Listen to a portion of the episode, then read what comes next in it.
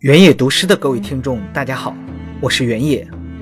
今天我给大家带来一首原创诗歌《中国病了》。我亲眼看见中国病了，从一个如风的少年变成了一个陌生人。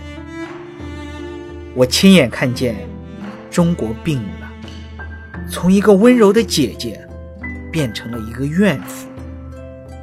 我亲眼看见。中国病了，从一个慈爱的母亲变成了一个妓女。我亲眼看见中国病了，从一个伟爱的父亲变成了一个嫖客。